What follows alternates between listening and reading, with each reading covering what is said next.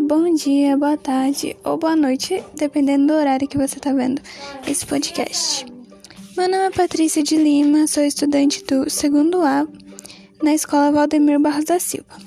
Hoje eu vou explicar melhor sobre a minha ideia de empreendedorismo social.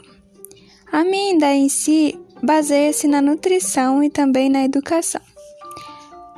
A minha ideia é criar um restaurante por tabela social, onde desempregados teriam maior desconto, o que causaria um impacto social. No restaurante teria uma biblioteca onde seria gratuito o acesso a livros. A comunidade também poderia doar livros para ficar mais completa a nossa biblioteca, o que seria muito bom para estudantes e pessoas que gostam de ler.